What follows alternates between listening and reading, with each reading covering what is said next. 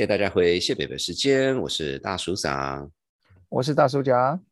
哇，我们今天继续讨论中国官场的秘辛，所以这个大叔甲要不要稍微介绍一下我们的今天的高人？是的，我们今天呃，中国官场的秘辛，哎，这个好哦。Part Two，那还是我们呃呃延续上次跟高球哥聊，那上次也跟大家介绍过高球哥的呃这个丰富的学经历背景，那还是简单的讲一下，就是他的研究的重点呢是中国政党、中国人士啊、中国中国两岸关系啊，然后他自己也有。亲自参与过呃台湾国内的一些呃选举工作，所以他总的来讲，这个政治，然后这个中国政党是就是他的研究的方向。那呃，那大叔想认为说，我们等一下呃听众们应该注意哪些事项呢？呃，就是仔细听，说实话。不过就说，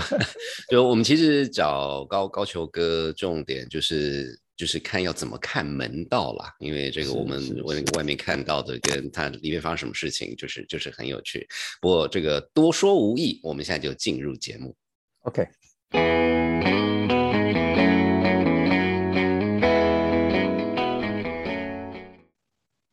大家好，大家好，呃，很高兴今天我们请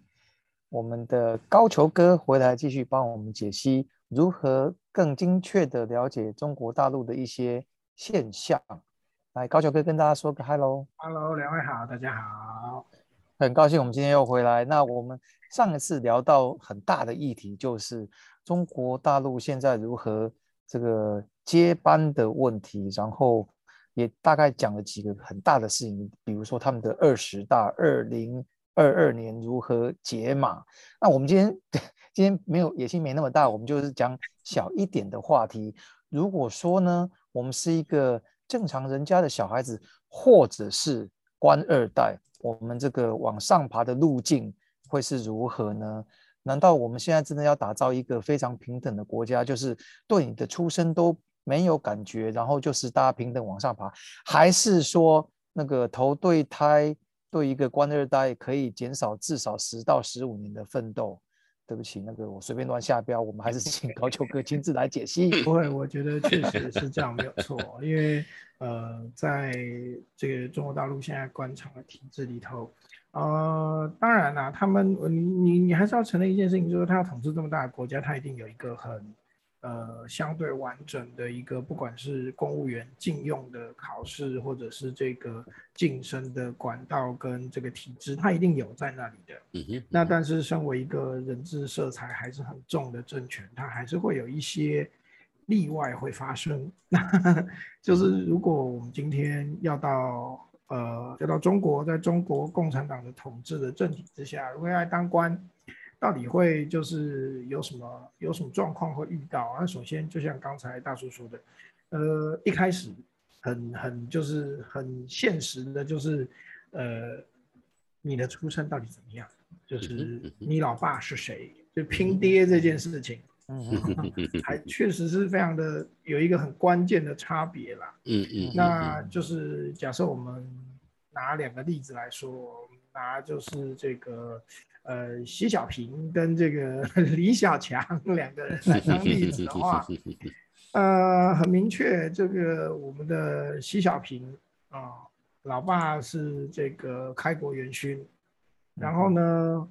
虽然曾经在文革的时候就是被斗得蛮惨的，但是呢，这个红色的血统还是非常对他大有裨益哦。他这个年轻的时候刚好遇到这个毛泽东上山下乡，所以他也去那个插队当了知青。这个简单跟大家说一下，什么叫插队？那个时候在毛泽东的号召之下，觉得说这个年轻人，呃，光是念书是没有用的，你要下乡去干活，接近人民群众，你才能够 就是知道国家到底需要什么。啊，所以就一堆这个大好青年不念书，就是火车载着就到乡下去，这个插队，去去去去干活去。那习也去了，习小平也去了啊。那当然，他那个时候的体验呢，他自己或者是这个中共的宣传讲了很多啦，什么就是看了很多书啊，还是这个一肩同一个肩膀会扛两百斤麦子，麦子十里山路不换肩，这个啊，中共的宣传都讲了很多了。对不起，大叔，插插插嘴一下，那个因为大叔有在跑健身房，那个一个肩膀两百斤真的很重。哎，我可怜还要走十里山路还不换，我是不而且两边都是上坡，对不对？哎，对，我是不知道。不管是，我觉得下坡可能也受不太了，至少我自己傲笑脸，我觉得我不行啊。下坡比较损膝盖，我觉得我应该是不行。对，好，但是人家就是能够当一国之主，一定有过人之处嘛，对不对？我就相信他。好，他反正经过了那一段之后呢，哎，他还是有回去念大学。但是他用的是这个所谓当年叫做兵工呃农工工农兵学员推荐制，是是是啊，简单说，他就是不是用考的啊，我们这样理解，还是不是用考的。那甚至他自己后来在这个受访的时候也曾经讲过了，他很谦虚的说，呃，像他这样家庭背景的时候的人呢，如果当初没有这样的制度，他是不可能被录取的。嗯，那不管这是真的，他就到了北京清华去念书。啊，一念完之后呢，他出来之后，哎，第一份第一份工作是国防部长的秘书。哇哦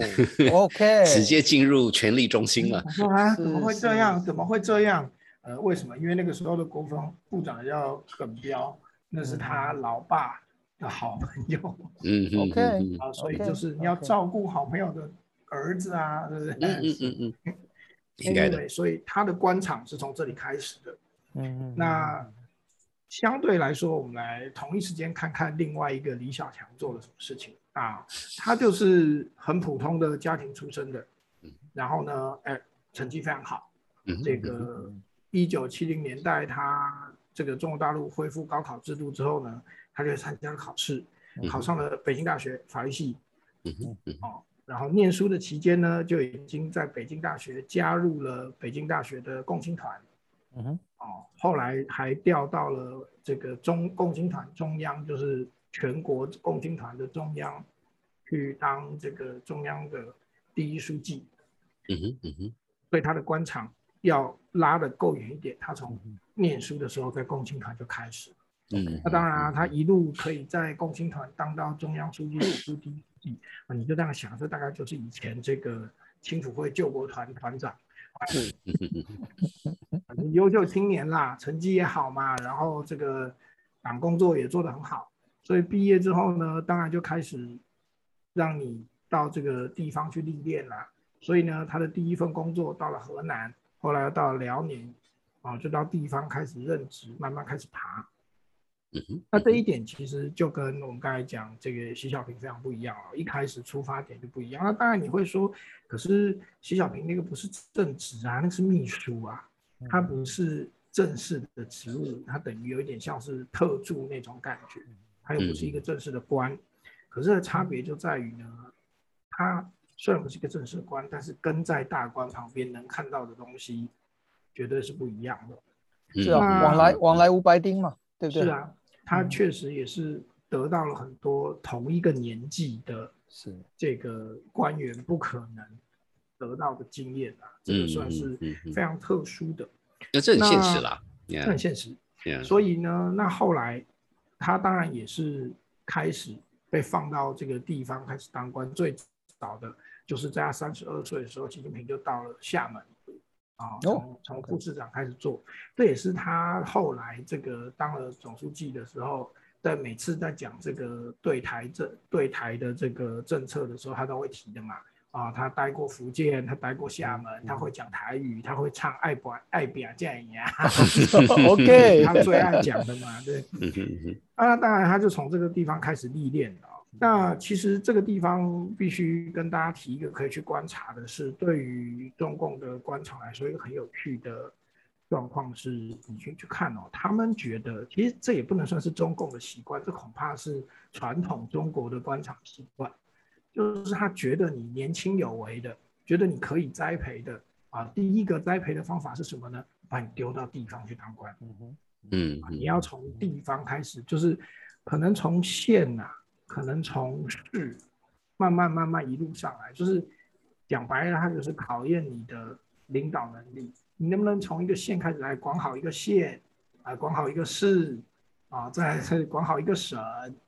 这样你才是，就是展现出你真正会当官这件事。有些时候你去看，你能够待在地方历练，比你到中央干部委的部长或者是什么委员会的主任，其实在这个履历表上面是更好看的。嗯嗯，因为你在中央虽然干了一个什么部长，虽然干了一个什么主任。可是你毕竟还是这个行政执行单位嘛，是是。但是你到地方干了一省一市之长，嗯那个对就是官场履历来说是一个很综合性的，因为你一市一省之长，你什么事都要管啊。对啊，你就有实战经验了。对对对，这个而且是总经理，总经理的概念刷出来是比就是。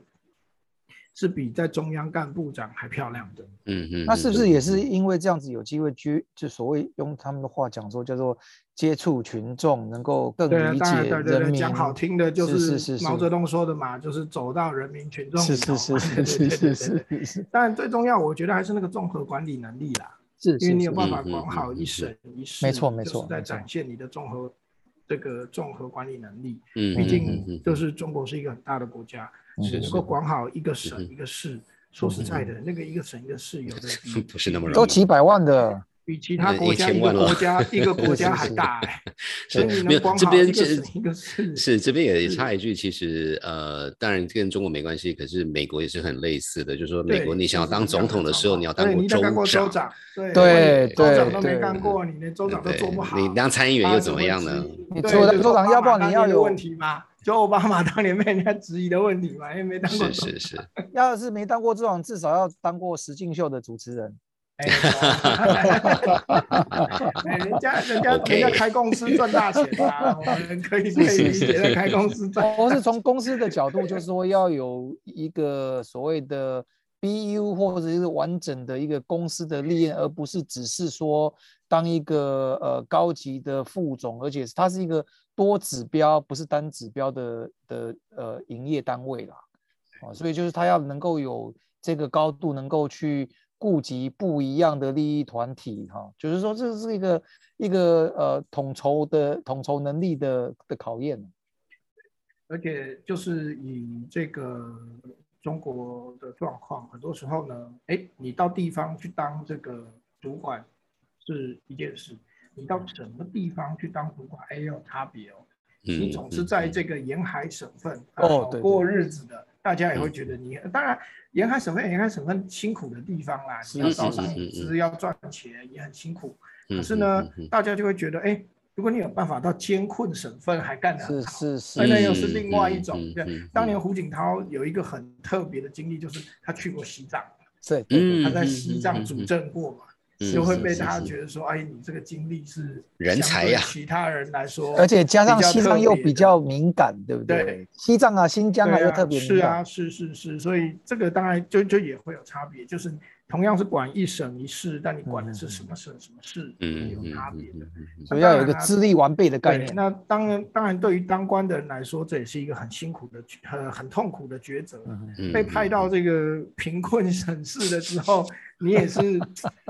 就是当然你也是可以说危机就是转机，但相相对就是你的日子一定是比较 难过的，你也是比较辛苦一点的，你也是可以想象的啦。对，这个就是一定的。那呃，回到我们刚才举的两个。例子里哦，那这个如果我们先看李克强，李克强基本上就是这样。他一开始呢，就是到了比较辛苦的地方，到河南去。那河南相对是比较比较辛苦的省，到现在都是了。嗯，因为它人口多，然后就是经济状况又不好，甚至还有很多社会问题，什么爱滋村啊，就是都是在河南。然后河南也是，我记得到前这几年都还是。都出农民工最多的省份，嗯，那你就知道，就是他有最多的人得到外省去打工，你就知道那个经济状况是，嗯嗯嗯嗯。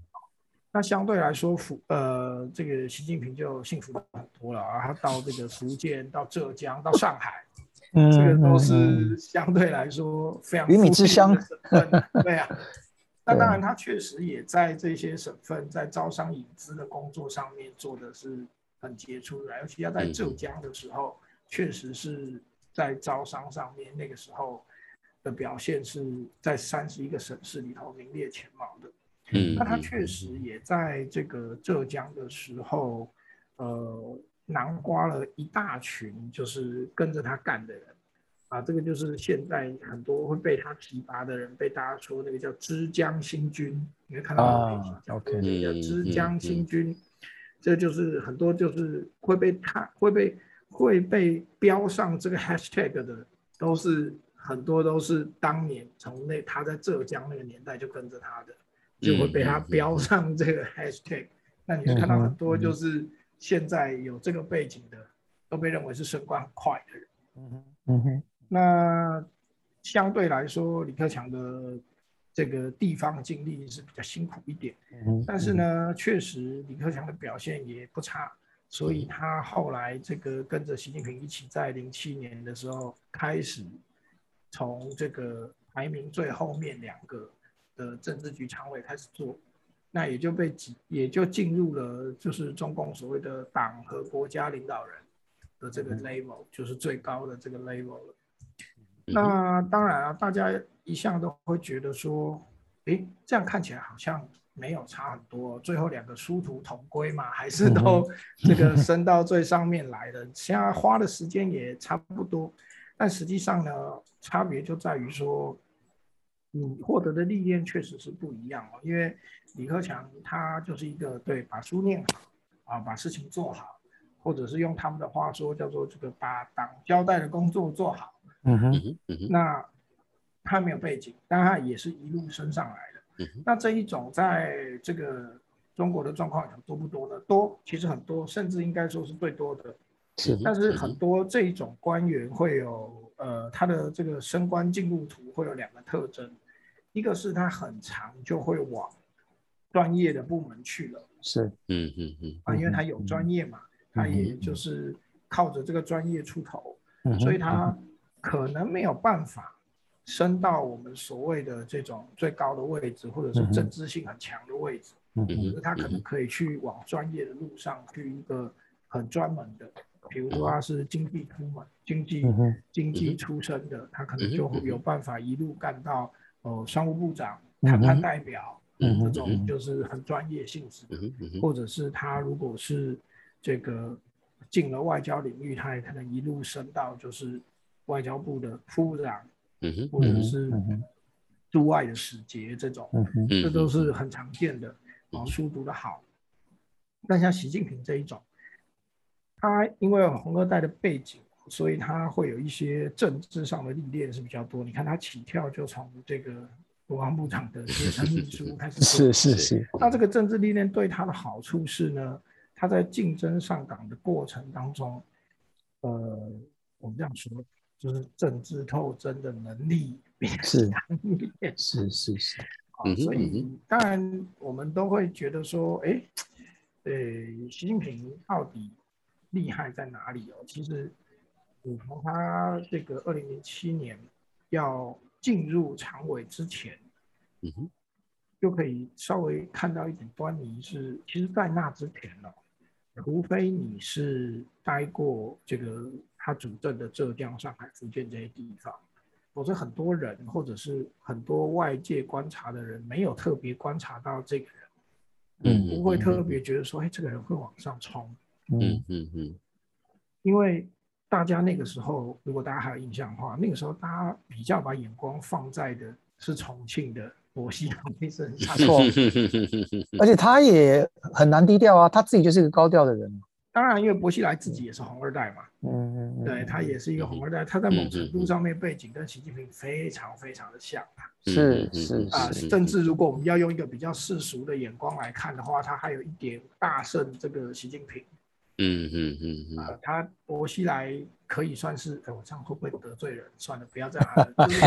他也是很帅啦，跟我们是是是很帅很帅很帅，跟我们某位前总统一样，就是他也是很帅。比习近平来说，他真的是对 对，就是上相，我们讲说上相，是是，这大概也是他当初红的原因啦。没错，是是是，被大家认为说就是好像很看好这件事。哎，不不好意思，我这边插一句话，那当然还是回到，就是说从一个。看热闹的角度，那就说那个高桥哥，你刚才讲到，就说哦，红二代等等等等，所以他在有一些方面他是有他的优势。那这个其实第一个我听得懂，就是说呃，不要说别的，我自己的经验，因为我在美国很久很久很久。那在美国，你若是亚裔的话，其实就会有一个所谓的 glass ceiling 的这个问题，就是你就算是很厉害啊，你就是不是白人，那不是 说因为你不是白人就一定不能怎么样，可是就是。是很辛苦，所以第一个这个我是听得懂的。那可是话又说回来，就是呃，就说从因为现在在台湾嘛，那从一个 比较主事的角度，我反而会比较习惯去找会做事的人，因为某种程度比较听话，你知道吗？对，那所以就说这个这件事情怎么去拿捏呢？所以我才会说，其实大部分还是就是呃，你只讲公部门，就是讲这个庞大的国家机器里头，其实每一个国家都一样啦，一定大部分都还是这种具有专业，然后嗯，你说好相对听话，或者是就是苦读出身慢慢爬，对，这一定是大部分人，因为这样才合理。因为没有这么多红二代嘛，没有这么多富二代，大家都要斗还得了啊？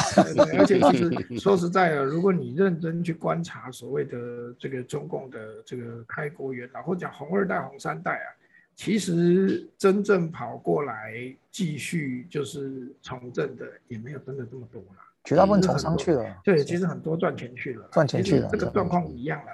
合理啊，合理嘛，台湾也差不多嘛，就是这样，这很正常。所以大部分就是啊，应该说大部分，因为你还是需要做事的人，是大部分人还是要做事的，所以一定还是从你的专业、从你的能力、从你的配合度出发。这是哦，一个国家，一个国家就是需要那么一堆人去做事啊。那是不是真的需要那么多具有领导统御人的人才，也也难说了哈，对不对？那那就是像让我想到中国以前的科举嘛，就是让这些新兴学子有个机会，有个希望，然后大家乖乖的就去去科举，去去考试，然后对于保全这个朝代的稳定性，好像也不是什么坏事啊。其实这个这个概念还是没有变啊，现在现在的中国还是这个样子。因为其实你去看以考试的这个路线来说，那么通常你能够考进通过考试的人，那接下来其实你去看他那个升职的比例都是啊，他们有各种阶级嘛。那一般来说，你不要说到后面要升到最高领导人这件事情有多难哦。光是你要看他一路从最早的考进去的科员，你说他要能够升到这个县处级，嗯哦，某个地方的县哦，还不是我们的我们台湾台湾的县是一级地方我知道我知道我知道，但是在中国县基本上是省再下来，嗯，那你要干到一县的不一定是县长，大家可能就是县的一级主管，我们讲县处级，他们叫县处级。大概就只剩下你当初考进来所有人的百分之四左右了。哇，哎，对我那时候印象很深刻的时候，当年 当年大叔也在中国混过，然后那时候就是跟一个呃百大 百百大的县，就是还蛮大东呃东南沿海这种县，就是 GDP 很高的这种，然后那时候他们就有一些呃那个经委哦地方经委的副处呃这等于是副处级的。跟我们在在讨论投资事宜嘛，啊，那时候我就觉得说，哇，这个年纪也不小了。我就说，其实那个刚刚才高球哥讲的真的很对，就是有些人穷极一生就顶多到这个地方就止住了，从从一个仕途的角度啊，就到走到这里就差不多。那时候，如果人多，对，如果你的出身很一般，那就算你很认真念书，是是，那你如果没有什么机遇，其实你这一辈子干到个县长。嗯，也算是光耀门楣了。我回到，因为我们从台湾的角度啦，就是说台湾说职等是十四个职等嘛，一个一般人穷极一生走到八九职等也就差不多了，就就很厉害的啦。是啊，不能说丢脸，你知道吗？就是它，因为它就一个三角形嘛，往上爬，每往上走半级，就是另外一半的就不见了，这很正常啦。是啊，那所以就是台湾就是在有民主选举的国家，你还能够透过选举嘛，你可能直接是是啊可以变成一个就是政务官在上头，那他们没有嘛，他们基本上你就是爬，那当然爬也是需要一点时运嘛。就是除了你的能力之外，就是运气嘛。你有没有人赏识你？有人赏识你，你就会爬的比较快。嗯这个就嗯是中国传统官场文化啦，也不是是现在才这样，一直都这样嘛。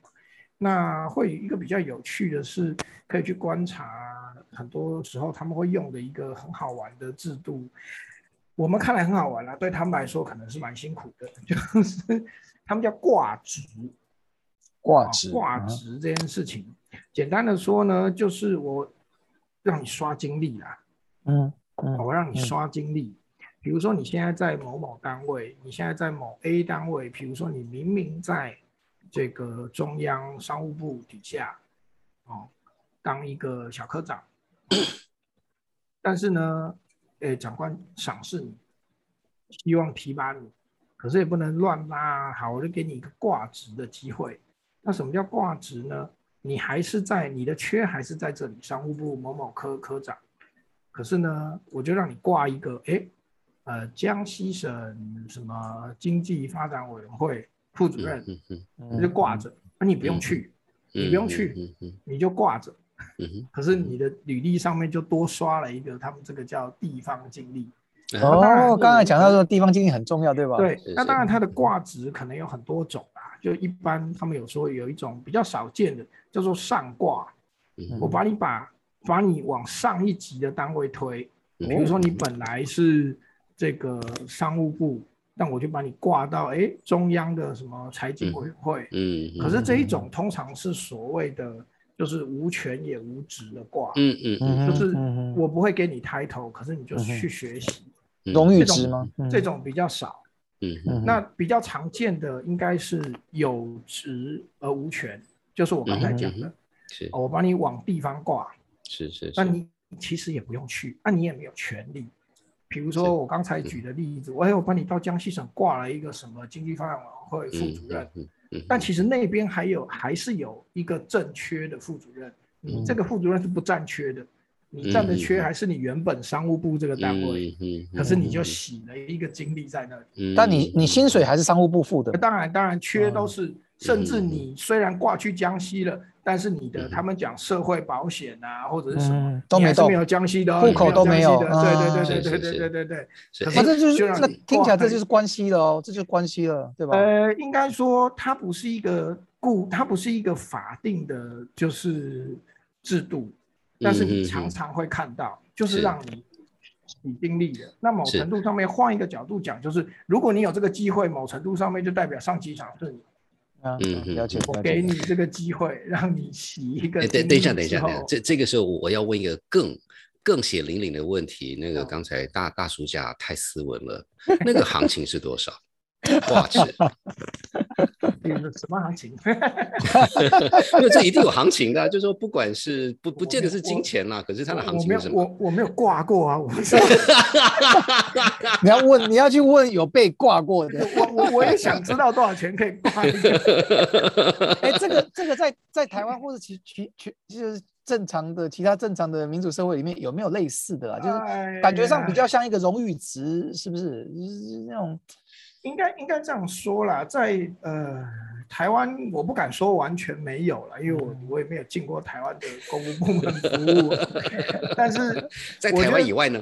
就是台湾，呃，应该说，如果它的制度相对比较完整，甚至它比较没有就是人治色彩的情况之下，其实这个状况是比较难发生的，嗯，当然，因为你打破编制啦，是啊是啊莫，名其妙多一个编制外的员额，都在一般的嗯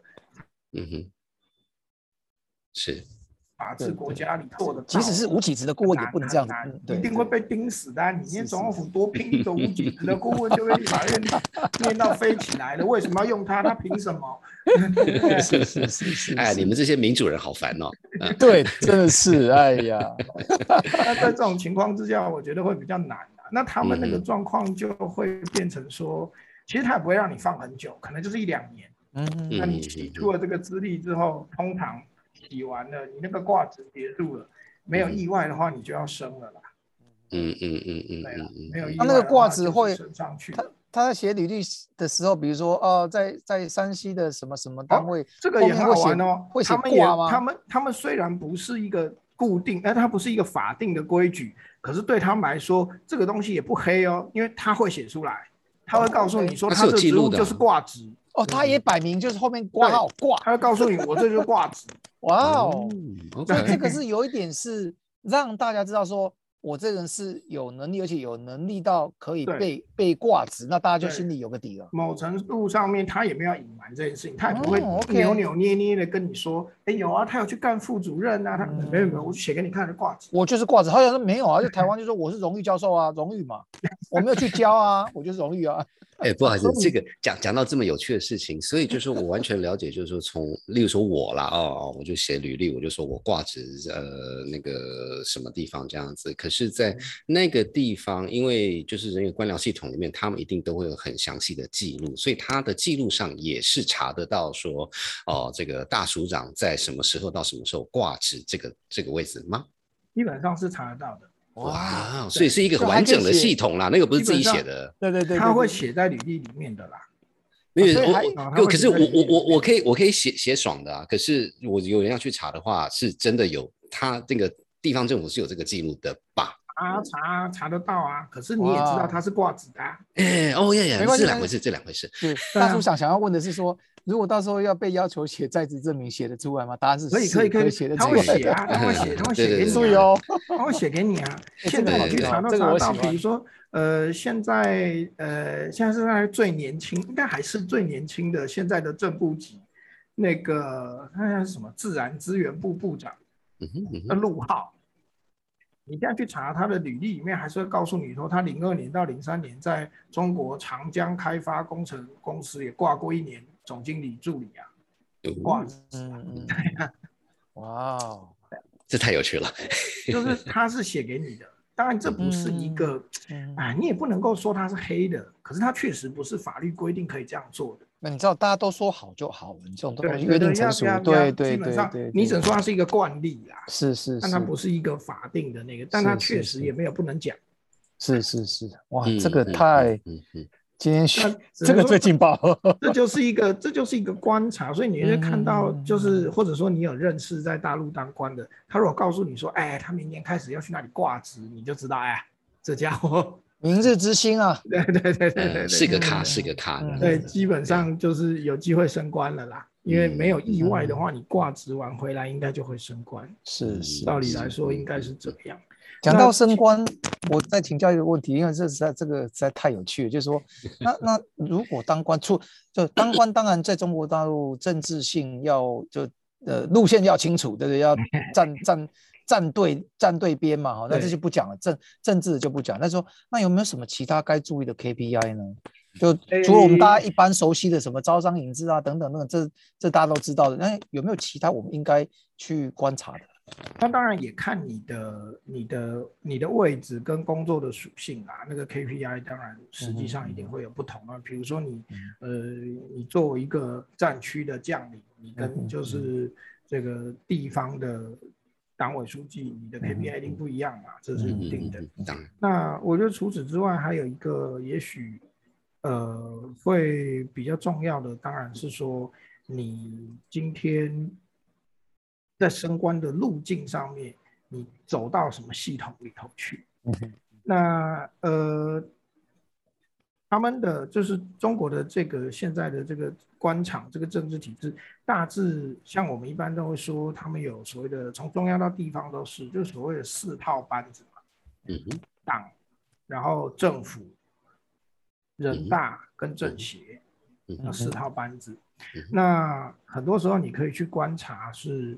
你能够待在党系统里面，没有话说，你一定是就是前途看好的嘛。啊，那到这个政府系统也没有什么问题，嗯只是说就是政府系统就是做事情的嘛。嗯哼，嗯哼，那就是哎，可以，如果你呃这四套班子，也许我们可以，我听过一个简单的顺口溜，可以很清楚搞清楚这四套班子的差别在哪里。嗯嗯嗯党系统他们叫做说了算啊，以党领政嘛，党当然说了算。政府系统就要算了说，因为他要控制预算跟执行，哦所以算了他才能说话。啊，人大系统是算说了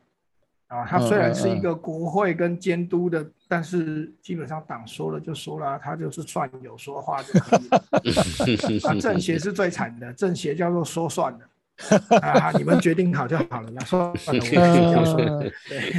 哎，不过这是也合理啊，因为我好像就是呃，台湾也好，就是香港也好，有一阵子就是去一些呃省级的政协，呃，去去兼那个什么名誉职啊，基本上是一个比较就就是是政协有名无实对的，对于中比较共是无名对于中共嗯来说，政协这个系统就是他们所谓叫做做统一战线工作、了解了解了解了解，所以他会拉一大堆不是共产党的，是可是主管的还就是政协的头一定还是共产党。嗯嗯嗯嗯，那让你当政协委员，就是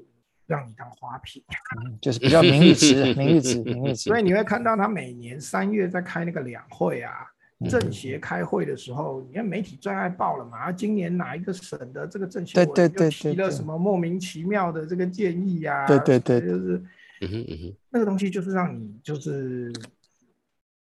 说说话，让你发泄一下 啊。按照毛泽东老毛以前的说法，这个叫做这个遍地开花嘛，嗯就是 我就让你让你说话，但是你说完了就就这样。我各种 社会不管任何体制都需要给人民一个一个出口嘛。那那不好意思，我我这边也问问问一个，子哎，嗯是，请说。哎，不好意思，不好意思，那个就说就是还是官场这条，那那个高球哥刚才也讲到，就是说四四四个呃四个呃体系这样子，可是就是说任何国家或任何党，它其实都是有派系的。那就是说我我知道这个是一个另外很大的话题啦，所以我比较嗯好奇的是说一。般的派系是因为地缘关系、人的关系，还是说每个派系都是招兵买马？也就是说，你就算是要当一个政务官或事务官，你要够厉害，人家才会邀请你进来。就说他，嗯，呃，当当然是啦，你一定要是个咖，人家才 要进。那可是他们有 那种那种那种 farm team 的概念嘛，就从小训练出来的，这呃，是这应该说他们比较常见的状况是，我先回答第一个问题啊，比较常见的状况当然是以人为主是嗯啊，比如说你会常常听到媒体讲说江派，江泽民为首要江派，当然，呃，与其说以江泽民为首，你还不如说哦，这些人可能，当然现在江都已经下来这么久了，可能就是不见得，嗯可能是被他的就是下面的人在提拔的。但最早的江派，或者是最早以这种某某人为首的，比如说以前嗯薄熙来还没倒之前，嗯哦，跟薄熙来同一挂的，嗯嗯通常其实就是受他提拔的人啦，这个是最常见的嘛。嗯就是在官场当中，你可能对你可嗯能就是曾经在他手下做过事，然后开始就被他一路带着提拔上来，嗯这种是最常见。那当然像江派这种状况，可能因为这样已经下来这么久了，所以现在还有这个新加入或者是。呃，还在官场，但是被认为是江派，很多可能已经是江提拔的人提拔的嗯嗯嗯哦。这个嗯这个这个第三代对啊，这个当然是没办法，因为江已经下来这么久了的概念嘛，是是对啊，这这通常还是一般还是以人为主的，而且主要绝对是掌过权的人。嗯嗯那嗯嗯他这个一路提拔跟着上来的人，就会利益共同体嘛，你就会是关系啊，当然当然不，这个完全听得懂。不过不好意思，就是那我还是问一个可能就是很外行的问题。那所谓的上海帮是什么东西啊？上海帮就是江派啊，嗯因为哦，就是因为他刚好是是江发上海人嘛在上海嘛，然后就嗯嗯嗯是他被认为是他的地盘，也就是上海。是是，可是上海帮好像在中国 历史已经有上百年就有啦有啦上百 啊，对对就是一个卡对对对对，如果是你讲的，是的如果你讲的是那个更长远的上海是帮，当然是是是是那个那个那个就是从这个地方，所以是从上海不再是一个小渔村开始，是是它就是是是，有了嘛，就那是整个对从江江浙的这个对对对对对对对，上海人最自豪就是说，我们可能没有抛头抛头颅洒热血为国家献身，但是中国各个朝代有大事，我们都不会缺席的。现在的话，就是对上海人来说，你北京人有权有什么了不起？我有钱呐。所以啊，你北京有权，又不是每个人都有权。我上海人每个人都有钱啊。所以，所以，所以北京又慢慢收回去了，绕了一大圈，对对对，很好玩。我觉得每个国家都会有这个状况嘛，就是政治中心跟那个经济中心永远都是互看不顺眼，都在较较劲。OK，除非它是同一个，它只要不是同一个，一定就会发生这个状况。没错，对，没错。好的，那我们今天就先。录到这里，那我们还有机会请高球哥再回来跟我们做更多、更详细、更有趣的解析。那我们今天就到这里，先呃告一段落。嗯，谢谢。那我们等下回来，拜拜，拜拜。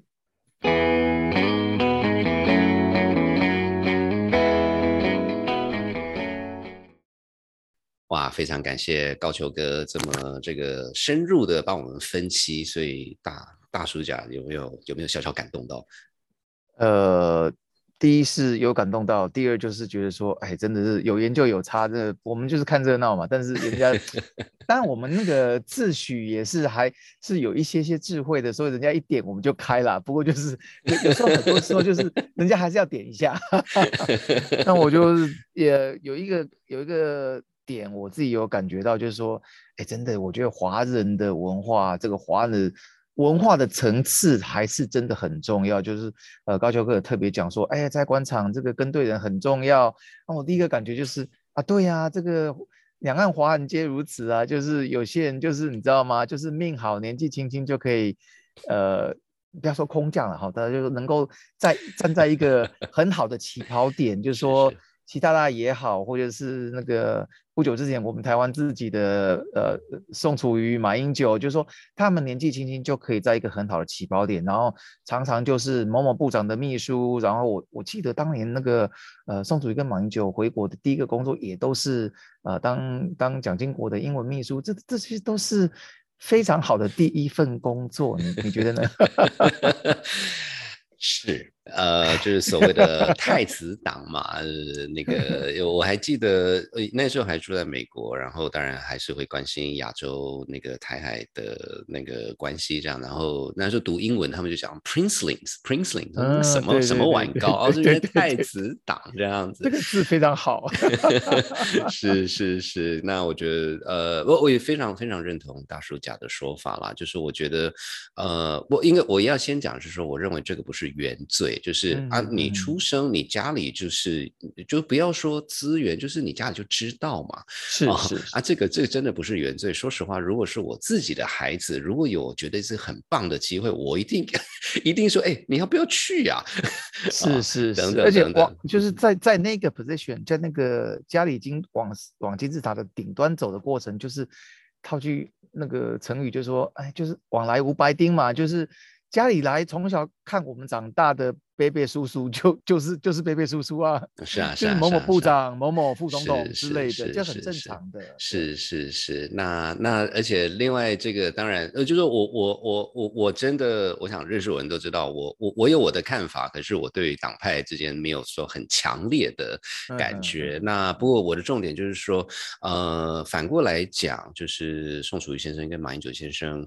嗯，大家不管对他个人评论是什么，呃，然后他第一份工作也是很强。可是反过来讲，就是同一辈、同一个时期，英文讲的很好的关，就是在官场上关系是认哦，就是某某人的孩子的的人，不会只有只有他们两个。是是是。所以所以不见得这件事情就是容易。那当然就是还是回到习大大这边，嗯。就说就说 again，对对他个人，我我没有什么很强烈的看法。不过我我还蛮相信他